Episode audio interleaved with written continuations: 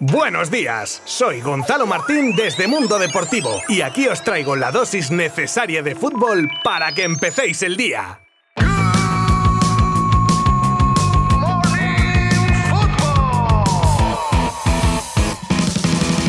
Comenzamos con el partido que ayer cerraba la séptima jornada del Campeonato Nacional de Liga y que terminaba con el resultado de 0 a 1 a favor del Celta de Vigo ante un Granada en el que Robert Moreno está ahí ahí jugándose el puesto tras el decepcionante inicio liguero del equipo nazarí. Y todo esto gracias al gol in extremis del ex barcelonista Denis Suárez, que salía en la segunda parte desde el banquillo para dar la vuelta al partido. Un encuentro en el que Iago Aspas falló un penalti, hubo varias trifulcas, lesiones, vamos, que tranquilo, tranquilo no fue. Así el Celta se coloca en la decimotercera posición, mientras el Granada se hunde en puestos de descenso sin conocer aún la victoria. Y eso después de la temporada de la que venían, pues se escuece y mucho.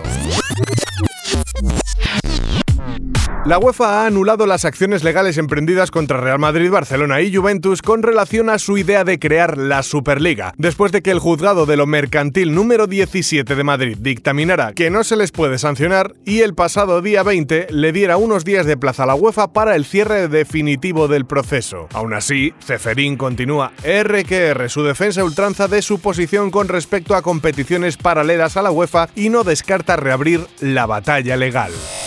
Después de la cesión con opción a compra de Yusuf Demir y el fichaje de Emre Demir la semana pasada, sale a la palestra el nombre de otro jovencísimo jugador en el punto de mira del Barça. Al menos así lo apuntan desde medios suecos. Se trata de Williot Swedberg y espero que no le acaben de sangrar los oídos algún sueco por mi pronunciación. Centrocampista de 17 años del Hammarby que ha sonado para el PSG y ahora lo colocan en la órbita del equipo azulgrana.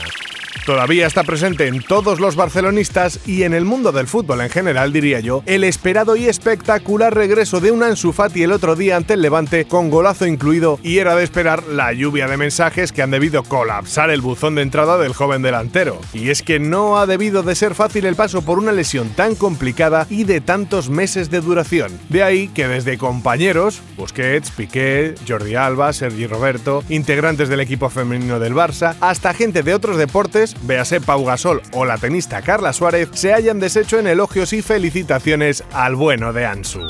Y nos pasamos hoy por el fútbol sala para contaros la derrota de España en cuartos del Mundial de Lituania ante Portugal por 2 a 4, después de que los lusos remontaran un 2 a 0 inicial con cierta polémica, todo hay que decirlo, tras alguna falta de los portugueses no pitada previa a gol y que los árbitros ni siquiera consideraron mirar el monitor ante las quejas de los españoles. Además, con la mala suerte que se cebaba con la selección tras encajar un gol en propia, vamos, que los astros no estaban alineados en esta ocasión con los de fe de vida. Continúa la tensión en el PSG entre Mbappé y Neymar y entra en escena, de manera indirecta, el Real Madrid, ya que las molestias del brasileño con Mbappé que podrían haber provocado la actitud de Neymar de no pasarle el balón, podría deberse al hecho de que el francés se hubiese querido ir al Real Madrid en verano al no entender Neymar Jr. que no quisiera formar parte de la temible tripleta de ataque junto a Messi y él mismo. Todo esto según el diario El Equipe, que añade que Mbappé se siente aislado en un vestuario hispanizado y con varios grupitos o clanes que se están formando en el seno del PSG y que agravarían esta situación.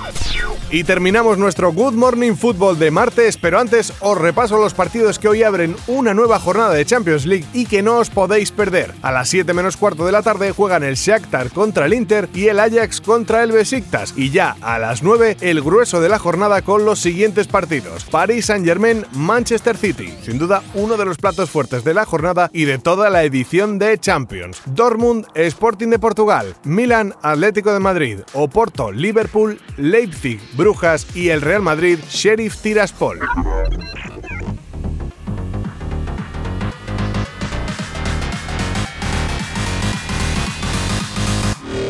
Pues una jornada muy variopinta que o tenéis varios dispositivos para ver simultáneamente o entráis en la web de Mundo Deportivo y seguís todos los resultados al instante sin perderos ningún tipo de detalle. Vosotros mismos, yo ahí lo he dejado. Mañana más, un saludo, adiós.